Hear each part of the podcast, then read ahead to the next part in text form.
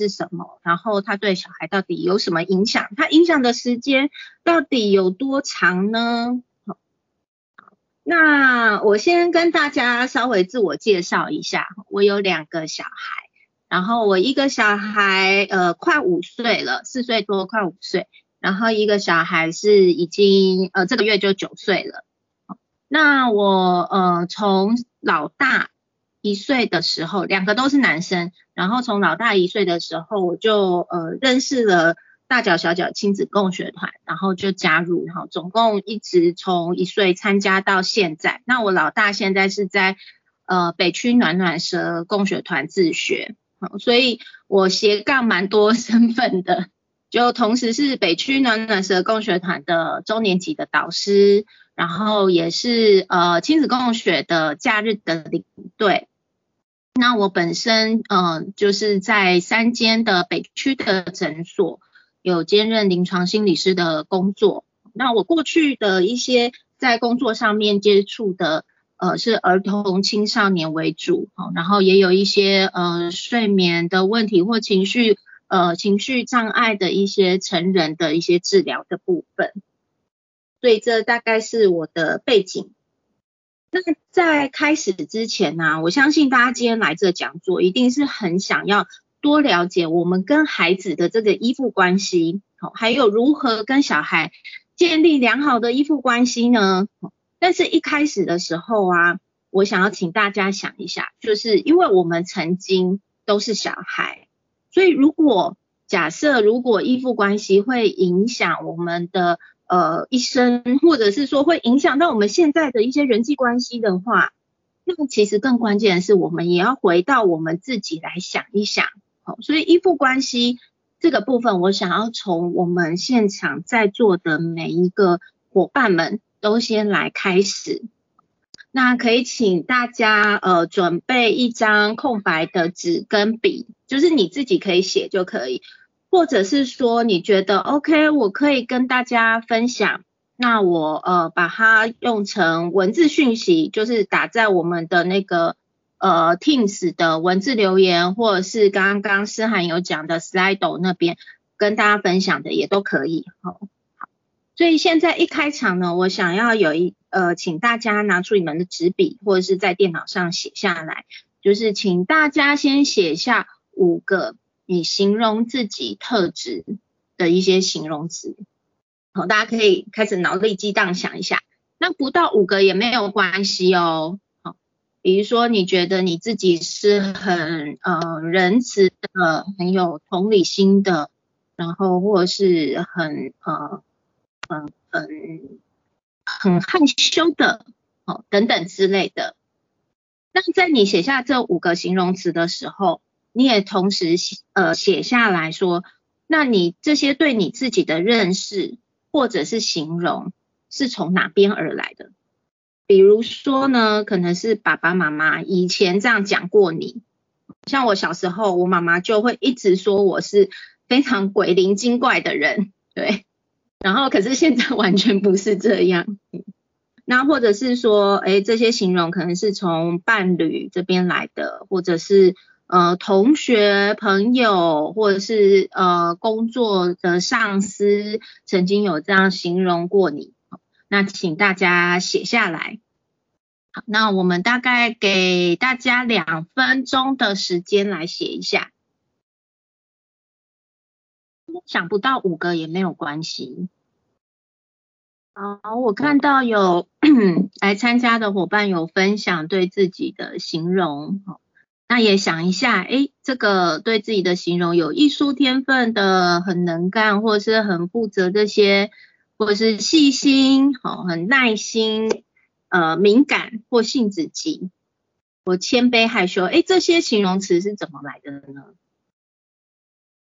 我看到有伙伴回馈说是朋友的回馈，或者是自己从这些日常生活当中去观察来的，嗯，很好，很好。的大家都写的差不多了吗？有没有还需要再等一下的？如果需要等一下的伙伴举个手然后跟我说一下大概在多久？我多数都是来自别人的肯定嗯。Ok 好，有呃有活泼、悲观，哦，然后还有我看一下哦，呃，独立，哦，有亲和力、有善良的，好，OK，那看起来大家对自己都还蛮认识、蛮理解的，哦。那你也可以看一下你对自己的这些形容词，想一下说，诶，自己真的是这样吗？可能会有一些正向的一些特质，然后可能有一些是呃比较不一样的一些特质的部分。那每个人其实都会有这些很多元的面相。那如果说，诶，你发现你自己可能写不到五个，可能就写到一个或两个，那其实刚刚好，就是今天。来上依附关系的时候，你也可以多了解自己一点，就是多扩充一些对自己了解的面向。那这个可能，当你越了解自己的时候，你就在你的生活上面，或者是你的呃生活的这些行动里面，你就越能知道说，哎，为什么我会呃说这样的话，或做这样子的事？那其实都是跟我们背后的这些可能潜意识的一些想法啊，或者是我们的一些信念，会是有关系的。那等一下，请大家可以看一下你对自己的这些形容词，好，或者是说，呃，如果等一下我们会形容大概三大类型的人，那你可以想看看，哎，有没有这个跟我身边的朋友好像哦，哈，或者是跟我伴侣的样子是好像哦，好，那你可以在这里面去找一些连接，好，等一下我会讲三大类型的人，那你想看看，哎，你自己是不是这样？或者是说你身边有人是这样的，那你就可以大概想象一下那样子的一个状况。第一类型的人呢，第一类型的人就是他非常的敏感，哎，刚刚好像有有伙伴有写到敏感，然后很会察言观色，随时都在注意周遭的一些状况，那也会很努力的去讨好周围的人。可是大家可以想象一下哦，如果呃我们生活当中一直努力的在讨好周围的人的话，其实也会过得是很辛苦的。哦，那特别是在面对分离的时候，会觉得非常的紧张哦，会觉得这世界就要崩溃了，对，会想要赶快抓住对方或者是哭叫抵抗。哦，大家可能在比如说网络上的一些文章，哈，像我们那个年代是 P P 呃 P T T。哦，现在好像是什么低卡哦，上面都会写一些 可能情侣分手的一些文章。那可能在那些故事里面，有些你可能会看到你自己的样子，或者是说，哎，从那个故事里面你会引起一些共感。那我们也常常看到有一些故事，可能就会是说，哎，当分手的时候，哦，某一方不愿意分手，然后就有很多很多的一些状况出现。然后或者是说遇到困难的时候。会到处找人商量，哈，基本上这没有太大的问题。可是他那个，你会感觉到这人是非常非常的焦虑的，而且他的那个反应是非常大的，然后甚至这个非常大的这个反应会在这个朋友圈里面引起一阵骚动。然后你会觉得说，诶，这个人他好像整个人是非常焦虑，很漂浮不定，所以很像就像这个照片一样，他好像想要到处去抓一个浮木，哦，只要可以抓到有依赖的对象，就会全部就是整个人就粘上去的那个状状态，就是好像哦，终于抓到浮木了这样，然后可以扒上去的状态，所以这个这样子的人本身是。常常会是呃焦虑不安的一种状态，这是一种类型。然后我们来看看下一种类型哈，那另外一种刚刚那个是很焦虑嘛，想呃有浮木就想要赶快抓，可是这第二种类型呢，他你会觉得他好冷哦，哦冷冷淡淡的，然后对什么事情总是冷眼旁观，然后呃很冷淡很疏离的。然后重点是他对任何人他都没有办法信任，哦，然后面对面对一些分离或分手的时候，他可能就是很冷淡，然后不为所动，然后面对困难的时候也若无其事。可是你会觉得这个人是非常忍耐，好像都独自要扛起来，那对人是没有办法说真心话的，因为他没有办法信赖任何人。那也不会主动的去寻求一些亲密关系，哦，所以跟他人相处比起来，其实比较喜欢自己独处，然后也会避免跟他人去建立一些信赖的关系，因为呢，责任对他们而言是很可怕的一件事情，所以一旦在亲密关系当中意识到。我需要负责任，他可能就会当下立刻，即便在热恋时期，他可能都会立刻切断关系的。那这样子的人，其实他是你会觉得他好像没有什么情感哦，然后没有什么太大的一些反应，但其实他那个情感是压抑住的哦，他的情绪情感都是压抑住的。那为什么会这样呢？因为没有情感就不会有亲密关系，好，那没有亲密关系就不用负责了。这一切太好，就不用负责，最害怕负责任了，所以只要一谈到负责，就立刻逃之夭夭的。你可以想看看，你身边有没有这样子的人，或者是历任的呃历任的男朋友、历任的女朋友有这样子的一个状态哈。只要你刚刚一谈到，哎，那我们要不要结婚啊？他可能下一步就立刻分手了，这样。这是第二类型的人。那第三类型的人呢，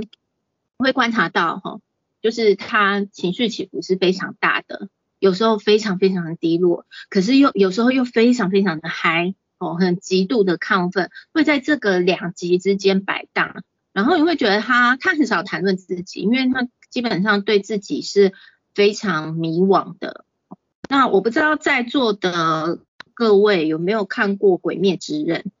鬼灭之刃》里面就有一个角色类似这样子的状况，是呃呃那个蝴蝶忍的继子加奈央，嘿，因为他从小有一些恩被虐待的经验，所以他做所有的决定都要丢钱币，因为他没有办法自己做决定，哦，那就是对自己是很迷惘的，他根本不知道他自己喜欢什么，想要什么，他的需求是什么，所以他完全没有办法做出任何的决定。然后呃一方面呢，很。在意别人的看法，会一味的配合别人，然后很想要追求亲密关系。可是真正有亲密关系的时候呢，又没有办法对任何人敞开心胸，也没有办法信赖任何人。所以其实进到亲密关系里面的时候，反而是很想要逃开的。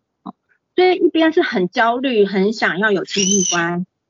然后呃一边呢就是又很想要调逃开的部分。哎，好像有伙伴有开到麦克风哦，那可能要麻烦大家关一下麦克风这样。好，所以呃，这第三种人的状况呢，他其实有结合刚刚前面第一种很焦虑的状态，跟第二种就是很逃避、很疏离的状态。所以我们刚刚大概讲了三大类型的一个呃依附关系的一个类型。那刚刚讲的这个过程当中，有没有你觉得哎跟自己很类似的，或者是你认为跟你身边的人很像，或者是跟你的伴侣非常的像，也有这样特质，有没有这样子的状态的伙伴可以举个手吗？哦，有看到有伙伴开始举手了。好的，两位、三位。还有吗？刚刚形容的三个类型，哦，三个类型感觉里面都有诶，可能多多少少我们都会有一点类似这样子的特质，但是这样子的特质有没有到达很极端的一个状态，哦，或者是非常的一个明显的状态，哦，那如果你觉得刚刚的。这些特质啊，就是有讲到你类呃你类似的状态，或是你身边的人的类似的状态。等一下的时候啊，你就可以去回想你自己的一些成长经验，可能你跟父母或者是你跟家庭的一些关系，好有没有是类似的？等一下会提到的一些关系或者是一些状态。那你大概就会比较知道说，哎，为什么我现在会有这样子的一个特质，或者是这样子的一个状态？好，看到有伙伴陆陆续续举手，哦，然后还有伙伴有分析出来自己是可能第第三类的有几趴，然后第二类的有几趴，哦，很不错哦，就是这样对自己就是有很很明确的一些了解。OK，所以那为什么会呈现刚刚讲的这些特质呢？哈，如果这些特质刚好有打中你的话，其实不意外，因为三分之二的成人其实都属于刚刚呃形容的三种类型的不安全依附。好，第一个是焦呃焦虑或者是矛盾或者是抵抗型的依附，它有蛮多名词的。然后第二种是逃避型的依附，第三种是错乱型的依附。好。那大概有三分之二的成人其实都是属于这种不安全依附，然后三分之一的成人是属于呃安全依附的部分。那为什么会有这些不同的依附类型呢？过去的研究是发现说，呃，因为过去在心理学上面啊，很多研究会在争论说。这些特质或者是这些状态，或甚至心理的疾病，它到底是遗传还是后天环境因素的关系？哈，所以会做非常非常多的一些研究。那有发现说，哎，这依附关系的类型啊，大概四分之一会是遗传。哈，那这遗传会是跟大脑的一些呃我们分泌的一些激素物质会有关系。好，那这个在呃后半段的时候，我们讲到生理因素的时候会讲到。那大概有四分之三呢，是会跟我们的生长环境，好，就是跟我们后天的这些环境因素，包括大人怎么样对待啊，吼，然后呃呃，可能除了呃去去学校或者是社会或者是亲密关系里面的一些状态，哈，当然后天的环境因素占了四分之三。那后天环境因素当中呢，又是以在孩子年幼时期的时候影响会是最深远的。好从孩子的出生到一岁半以前这段时间，目前大概会是呃，就是大家比较会说依附关系很重要的一段时间，大概在这个岁数，零岁到一岁半或两岁左右的这个时段。但是后续的一些环境也会有一些影响哦，比如说呃，开始有朋友，开始有同才关系哈，或者是我们出了社会以后跟跟这个呃。呃，这叫什么？同事之间的关系，那很重要的是进到亲密关系之当中，就是伴侣的这个跟伴侣的这个关系，会是非常重要，跟可能依附关系在我们成人当中的一些呈现，或者是可能有再次可以调整的一个一个时间。好，那我们刚刚讲前面在形容那三种类型，哎，大家。可能会觉得说，哎，我好像有一点，然后我好像身边的人也有这样的状况，我们会把它呃称作是依附缺乏，或者是现在有些书出来会是依恋障碍，好，或者是依附障碍类型的呃书，但其实呃意思就是它的意思是一样，只是一些翻译上的一些名词不一样。那在荷兰呢，就是有一个呃学者叫范登贝姆，他在一九九五年的时候，他就很好奇依附关系，所以他就做了一个研究。那从刚出生的婴儿，他就选了一百名比较难以安抚哈，比较爱哭、比较难安抚的婴儿，因为这种特质的婴儿比较容易发展出不安全的依附关系，因为对大人来讲就是比较难带嘛。啊，如果以我们的这边的俗语来讲，就是会有一种称作“磨娘惊醒”啊，哦，但是因为我不太喜欢用这样子来称呼小孩，好，OK，所以他就选了一百位比较难安抚的小孩，然后他把它分成两组，那 A 组呢，他是没有特别采取行动的，就是用平常的生呃平常的方式去照顾。可是 B 组呢，就是有请妈妈在小朋友六个月大的时候，特别增加对这些婴儿的积极的回应，哦，包括情感需求的这些回应，然后持续三个月。那这样持续三个月之后，分别在宝宝一岁还有两岁的时候去追踪他的依附类型，哦，那大家猜看看会有什么样的状态呢？